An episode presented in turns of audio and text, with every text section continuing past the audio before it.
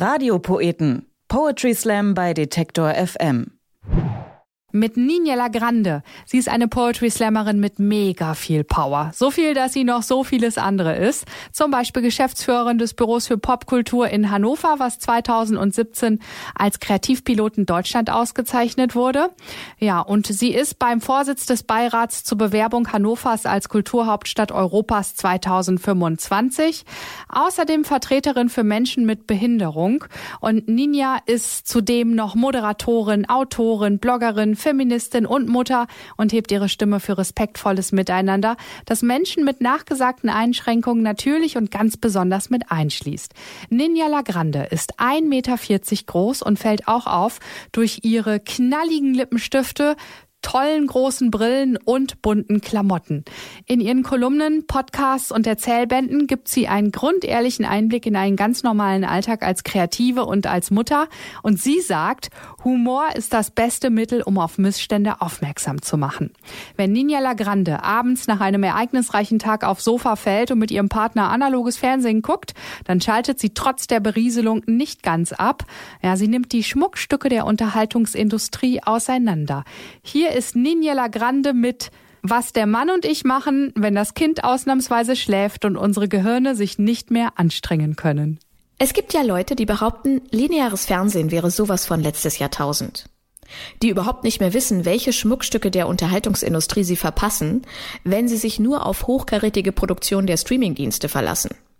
Ich warte ja noch darauf, dass der Hollywood-Schriftzug in den Hollywood Hills gegen einen Netflix-Schriftzug getauscht wird. Denn ganz ehrlich, wer geht heute noch ins Kino? Alle, die Rang und Namen haben, haben schon in den großen Serienproduktionen mitgespielt. Aber weg von der hohen Qualität. Weg von diverser Repräsentation, weg von wirklich gut erzählten Geschichten. Das, was den Mann und mich am Leben hält, sind die einfachen Dinge. Die öffentlich-rechtlichen Quiz- und Trödelshows, bei denen man nicht mehr machen muss, als zwischen den Chipskrümeln einen kurzen Tipp für die richtige Lösung rauszupressen und sich gegenseitig mit Hab ich doch gesagt und Psst, das Kind schläft anzubrüllen.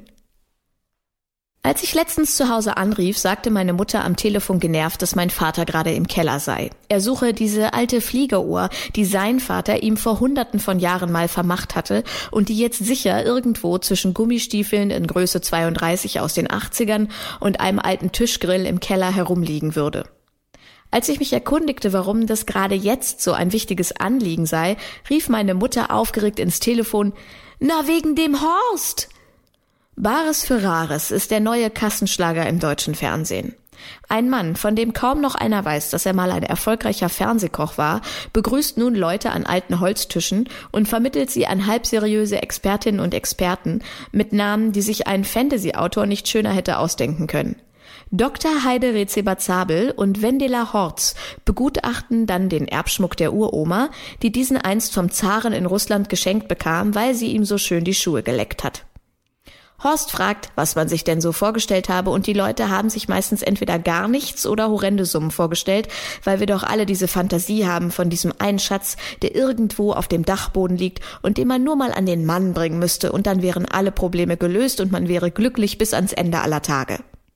Dr. Heide Rezebazabel oder Wendela Horst sagen, also, der Materialwert liegt bei 450 Euro, aber na gut, der eigentliche Wert ist natürlich höher. Ich würde sagen, Sie können dafür 455 Euro verlangen. Und dann dürfen die Kandidatinnen mit der Händlerkarte in den nächsten Raum wechseln.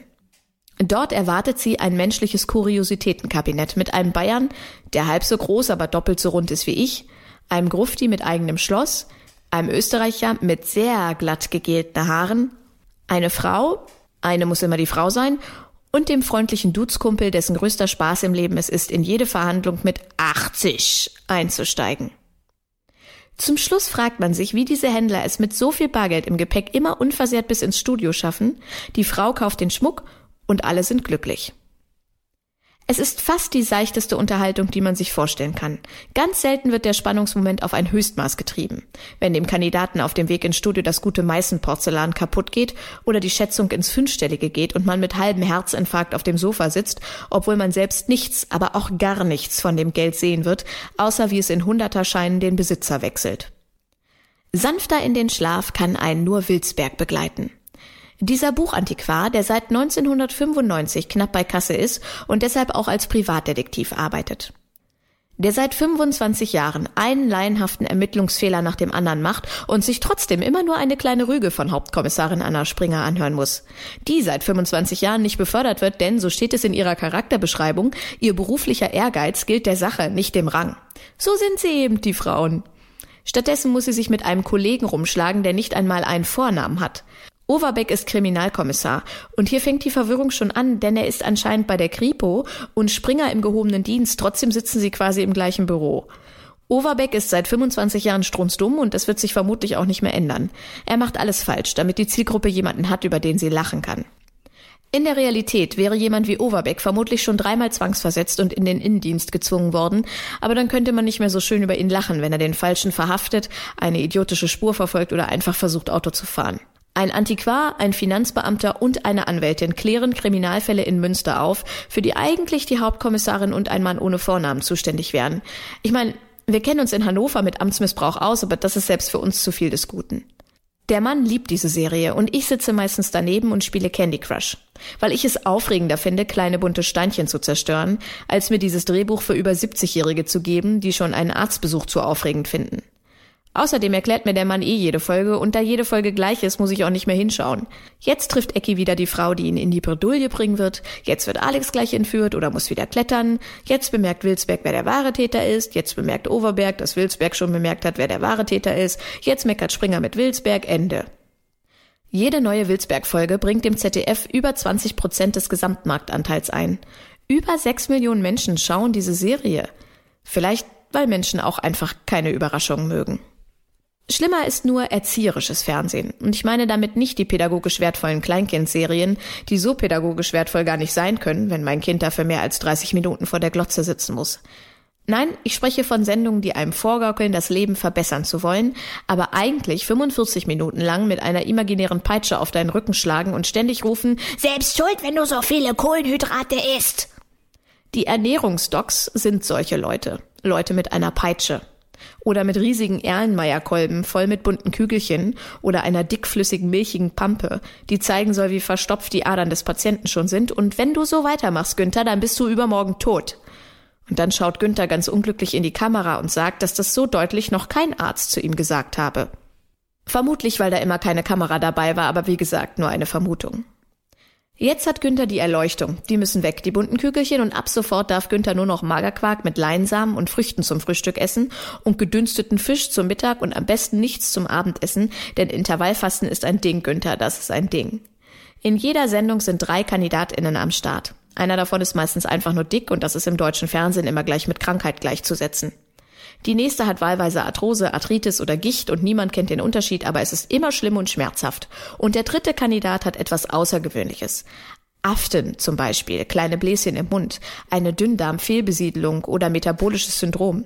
Alle müssen vorher ein Ernährungstagebuch führen und alle ernähren sich natürlich falsch. Zu viel, zu fettig, zu salzig, zu ungesund. Die Ärztinnen sagen dann mit ernstem Gesicht dünsten, dünsten, dünsten und Sport und schicken die Leute wieder nach Hause.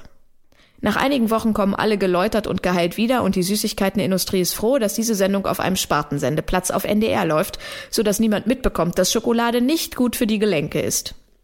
Ich sitze vor dem Fernseher und fühle mich jede Woche aufs Neue schlecht. Diese Sendung zu schauen ist ein bisschen wie Buße tun.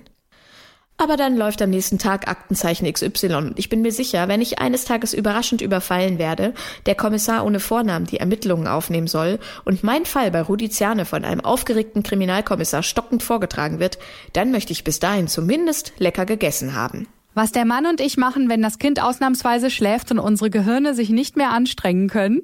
Ja, dieser Text ist von der großartigen Ninja Lagrande. Und die steckt auch auf Detektor FM. Checkt dabei Podcasts die Radiopoeten aus. Radiopoeten. Poetry Slam bei Detektor FM.